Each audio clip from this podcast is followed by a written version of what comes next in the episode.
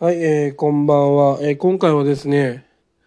断捨離するとストレスが減るという風な話をしていきたいと思います。まあ、断捨離っていうのはですね、まあ、断捨離っていうのはですね、まあ、あの物を捨てる、まあ、そして、まあ、いらないものを捨てたりとか、まあ、整理整頓して不要なものを捨てたりとか、まあ、そんな意味となっております。じゃあ、断捨離するとなぜストレスが減るかっていうことなんですが物が減るっていうことは物がすぐ見つかるんですよね必要なものが。でも物がぐちゃぐちゃにあってある一つのものを宝探しのように探さなきゃいけないんですよね。だから断捨離をするとすぐ物が見つかるのでまあストレス減るんですよね。まあそして物がいっぱいあると片付けるのも大変だしえー、埃はつくし汚くなるし不衛生だしやっぱそういうのってストレス溜まるんですよね。で物が多ければ多いほどですね管理するのが難しくなります。で物が多くなりすぎてまあ例えば、えーふりかけ、えーあのー本当はあるはずなのにあれふりかけないじゃんまた買おうしまった場所を忘れてあふりかけあった。あ前買ってたなとか。なんていうんですかねその買う買ったことすら忘れちゃうんですね。片付けがうまくできてなかったりとかその物が多すぎたりすると。だからそれをしてるとやっぱ次第にストレスが溜まっていくんですよね。まあ思い出があるものとかもまあいっぱい溜まってそういうのもストレスのきっかけになるんですよね。はい、まあだからですねその物をいっぱい捨てると物がすぐ見つかりやすくなったりとかしてまあストレスが減るとそして、えー物をですね、まあ、探す手間もなくなるし、まあ、あとその管理する手間がなくなるっていうのがやっぱストレスが減る要因です。まあそしてですねまあ次断捨離のコツですね。まあこれは結構簡単なことなんですけど、まあ一番は無駄なものを買わないことがに尽きるんですけど、それでも買っちゃう人はですね、まあ捨てられない時はスマートフォンで写真を撮ってありがとうって言いながら捨てましょう。これだけで捨てられます。あの捨てるのはやっぱ惜しいんですね、何人間なんでも。だからスマートフォンで写真を撮ってありがとうってちゃんと感謝して捨てるってことが大事だと思います。うん。であとまあ例えば一戸建てに住んでたら1階から2階に物を持っていこうとか考えてはいけません。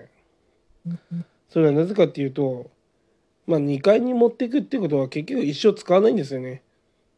私が思うにですねまあ1階に住んでて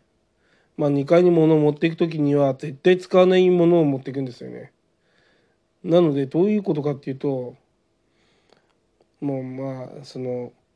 3ヶ月間ぐらい使わないのであればもうそれは捨てていいんですよね。まあ要は2階に持っていくっていう行為がもう無駄なので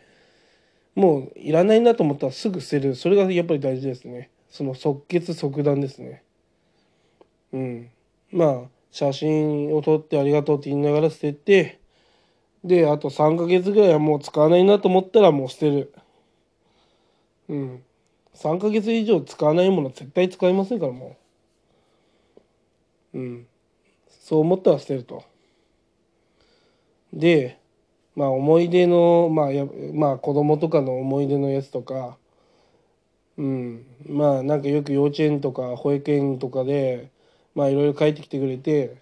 まあくれるのはいいんだけど、片付けられないんですよね。思い出のものってなかなか。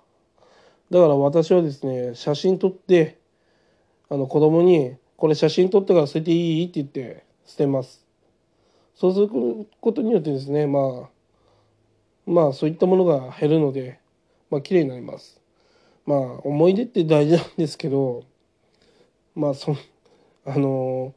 いつまでも残しておくとそれはそれであれなんで写真に撮って私は捨てます。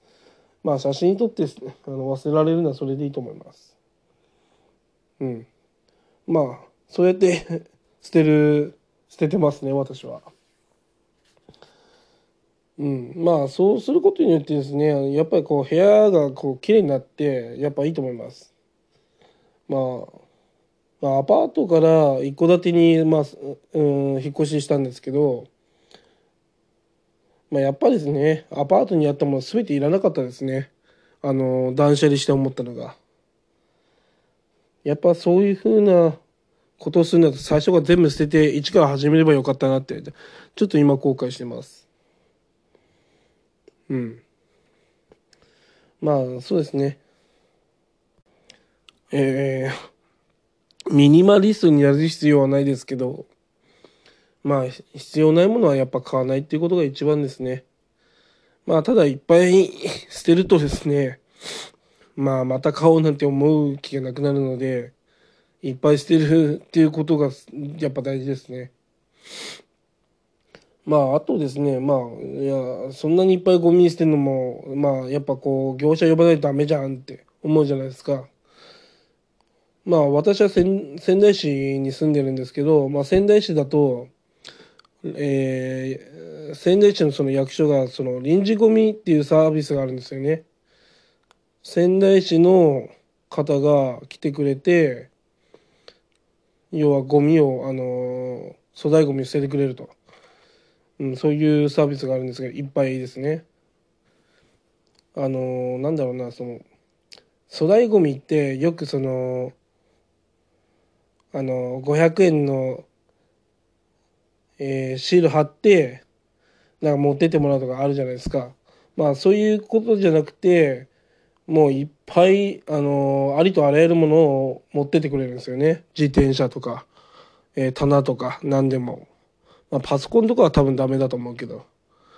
うん、そういうのがですねその仙台市では臨時ゴミっていうサービスがあるんですよね。その役所に電話して「すいませんあのいっぱいあのゴミがあるんであのもう、えー、引き取りに来てほしいんですけど」って言えば来てくれるんですね。で私今回ですねあの臨時ゴミ使ったんですけど、まあ、大体5,000円ぐらいですね。払いましたね。まあよく無料引き取りしてくれるっていうところもあるんですけど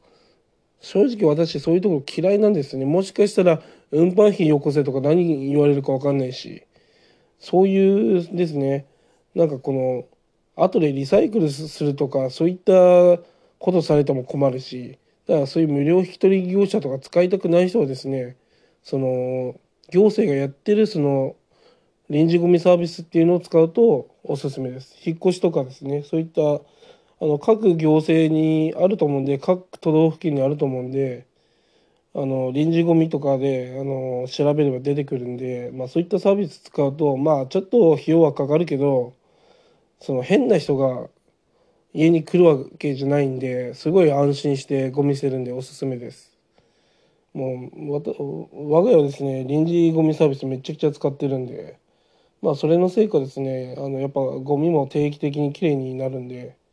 やっぱうんストレス減りますね